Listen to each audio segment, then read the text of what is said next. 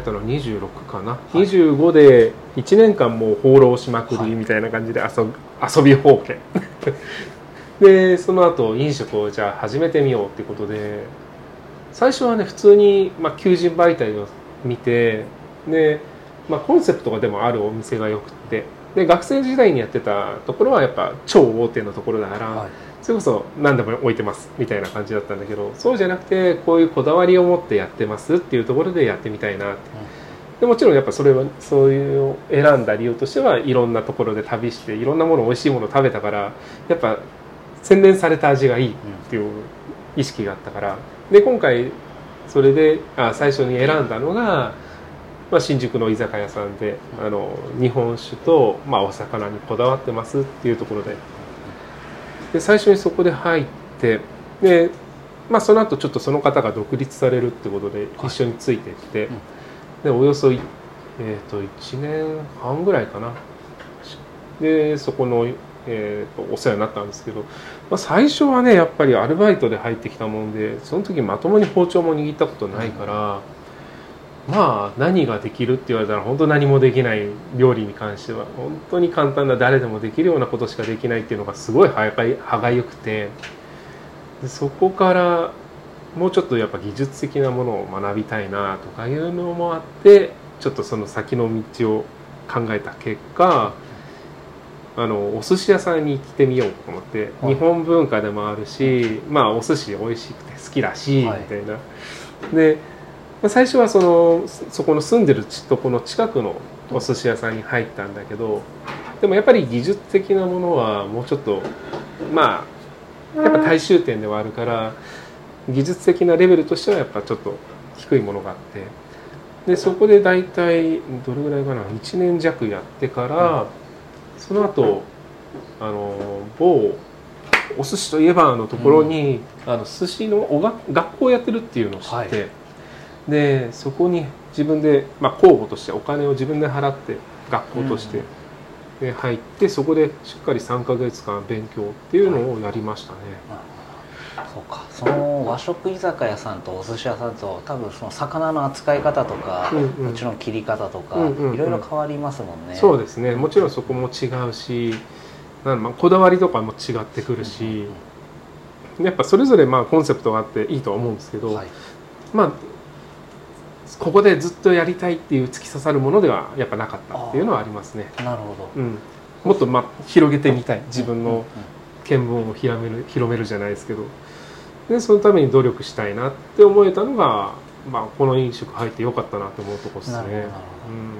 その学校を出られてからは、そのままその会社ににはいなかったんですよ。実は。あ のまた別の回転寿司屋さんのところにちょっと行って、はい、あのちょっと自由な時間が欲しかったんですよね、うん、あの自分で魚をあの触ってみる、うん、あのまあ仕事でずっとおろしてるっていうのもまあ確かにいいんですけどすごい。もうちょっと自由でいたいっていう、うん、ちょっと甘い的な考えがあって、はい、でそこに入ってでもまあ仕事自分の時間あのアルバイトで入ってでその終わった後に例えばあらを残してあるのあらを全部下ろして下ろさせてくださいみたいな感じで残って切ってたりとかそういう感じで自分で自習勉強するきっかけをくれたしチャンスもくれたからもうそこの人といまだに仲良くしてて。なるほど。いま、うん、だにちょっと顔を出しに行くと「あいらっしゃい」みたいな感じで迎えてくれますね。なんかあれですねその高校も高専に行かれたのもそうですけれども、うんうん、ちょっと研究熱心といいますかなんか自分でこう仮説を立ててこれをどうやってこういい味を出していくかとか、うん、どうやったらスピードアップできるかとか、うん、そういうのを考えるのがお好きなのかもしれないですね。そうなのかもしれませんね。でも高専選んだ理由はあの就職率でした。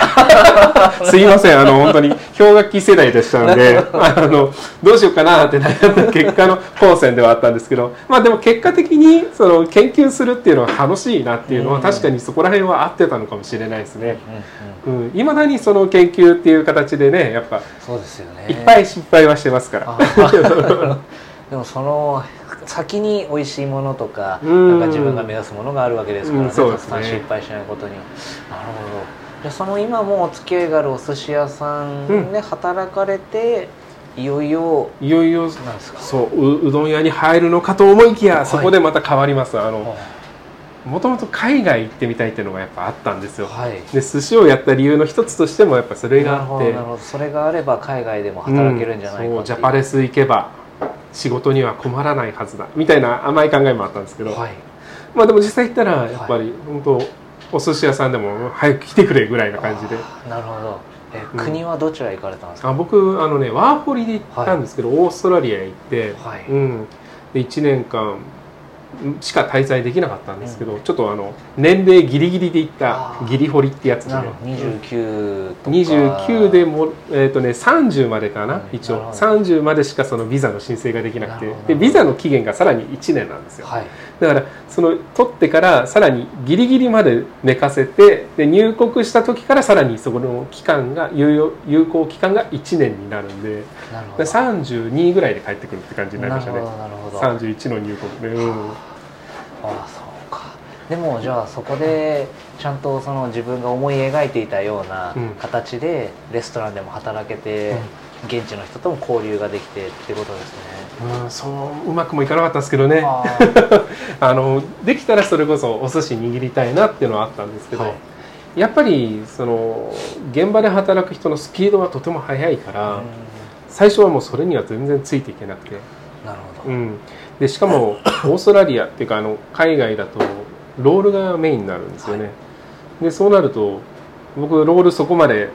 まあ早くはまあやり方はもちろん巻き方は知ってたし、できなくはないけどスピードは出せないってことで。今までとはちょっと違いますそうですね。世界がやっぱ違いましたから。でそうなった場合どうしようかって。まあ巻物とかあとはまあ軍艦とかもやりましたけど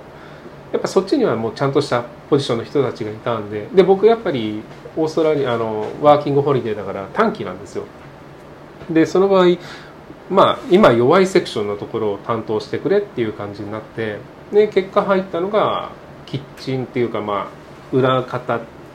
裏方というかまあなあのお鍋作ったりとかうん。揚げ物したりとかそっち系になったって感じですね、なるほまあ、ただそこでもその社長さんに気に入ってもらえて、そのフィッシュマーケットとか一緒に連れてってもらったりとか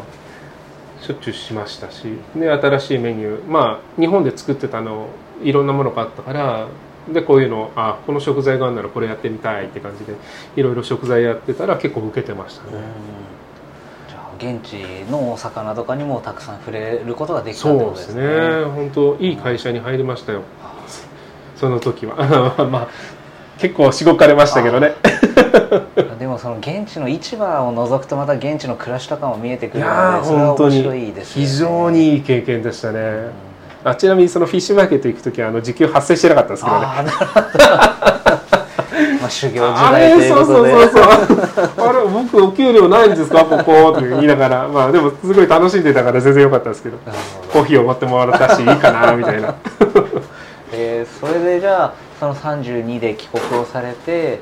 先ほどのお話だとこう住田さんに行かれるご年齢だと思うんですけれども、そのなぜ、えっと、お寿司業界に戻ろうとか、うん。もしくはその経験を生かしてこう和食料理に行こうとかではなくうどん業界なのかっていう、はい。えー大いなる謎ですね。えーっとねまあでもすごい単純ですね。もっとオリジナリティがあることやりたいなと思って。うん。やっぱ海外でそのんそのお寿司作ってる人たちも基本外国の人じゃないですか。でまあ誰でもできるような感じだし。で僕の目指してた形とはちょっとズレが出てきたかなっていうのがあって。だったらどうしたいのかっていうのを考えて向こうにいる間にもう考え始めたんですよ、うあの1年しかいられいられないし帰ったらどうしようかなと思って。でやっぱオリジナルの色の強い、うん、でまあもちろん美味しいお店。であともう一つあの家から近い。うん。いろんなまあ面もありますけど。でその中で一つやっぱり浮かんだのはいいお店が近くにあったと思って。もう住田さんとの出会いは外国行かれるオーストラリア行かれる前からもう出会ってるわけですそうですね。もうそれこそ住田に入る10年前には向こうで食べ十条で食べてるわけですから、はい。でそこからまあ何回かは行ってましたし。で、まあ、気が付いたらもうここに引っ越してきた。自分の赤羽という町に引っ越してきてたからああなおさらいいなと思って。でまあその時にはもう結構ちゃんと修行するっていう意識が固まってたんで、はい、もうそれこそ朝早くから入りたいですしもう最後までしっかりやりたいですっていう感じででもう見習い志望っていう形で入らせてもらいましたね。なるほど。でもその今までこうやってきたことと全く変わるじゃないですか。で、うん、決意はあったもののなんかその勇気といいますか、うん、まあなんか言い方が正しいかはあれですけど恐怖みたいなのはなかったんですか？あそれはもちろんありますけれどもあのやっぱ別の全く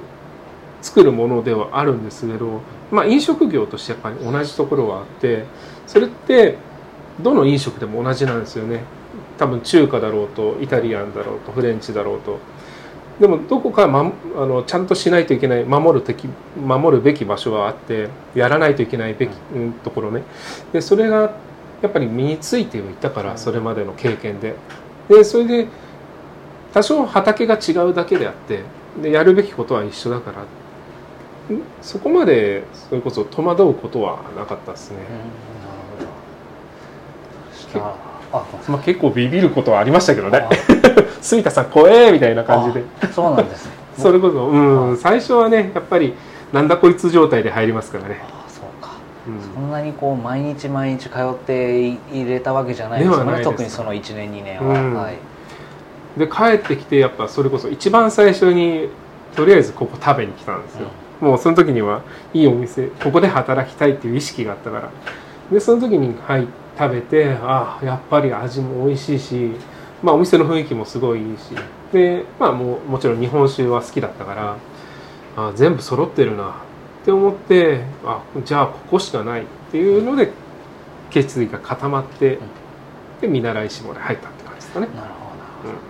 その見習い指導志望で入られて、まあ、ちょっと怖いっていうお話今ありましたけれども その住田さんの指導っていうのは、まあ、なんていうんですかねこう背中で語るタイプだったのか結構細かくいろいろ教えてくれるタイプだったのか。いやちゃんとしたでも職人の方ですのであの最初はねしっかり教えてくれるんですよ。すごい優しい方で。ただそれはやっぱ何回も同じことは聞けないですしもちろん。言うこと向こうも言わないですし。だから自分で疑問に思ったこととかは聞いていかないといけないっていう形まあただそれってでもどこでも一緒だと思うんで。でそれを守りつつあとはあのだいぶ僕はあのそれこそオーストラリアでチャランポランな感じでやってたんであのだいぶ人間性をビシッと正されましたねそこで。なるほど、まあ、ああんまりちょっと細かく言うと僕があの株下がっちゃうんで。言わないですけども。ちょっとだけなんかそのやっぱりそうか。オーストラリアでの働き方とかライフスタイルが、うん、まあちょっとなんですかね。日本式にすぐは戻らなかった、ね、ですね。いやまさにその通りって感じですね。最初のうちは結構注意されたりとか。まあ怒られるってほどではないですけどまあしっかりと言われましたね、うん、うん住田さんはお母様が確か香川県ご出身です。もんね。それでよくリサーチされてる。それで香川ご出身で香川でも修行されてっていう方だからこそ、もう本当今の話ですけど職人として、まあ、きちっとやってねっていうことその愛の指導だったんですね。そうですね、うん、もうやっぱ話を聞くとすごいしっかり修行もされてて、うん、でやっぱそういう経験があるからこそやっぱそうやって人を育てていけるんだなっていう、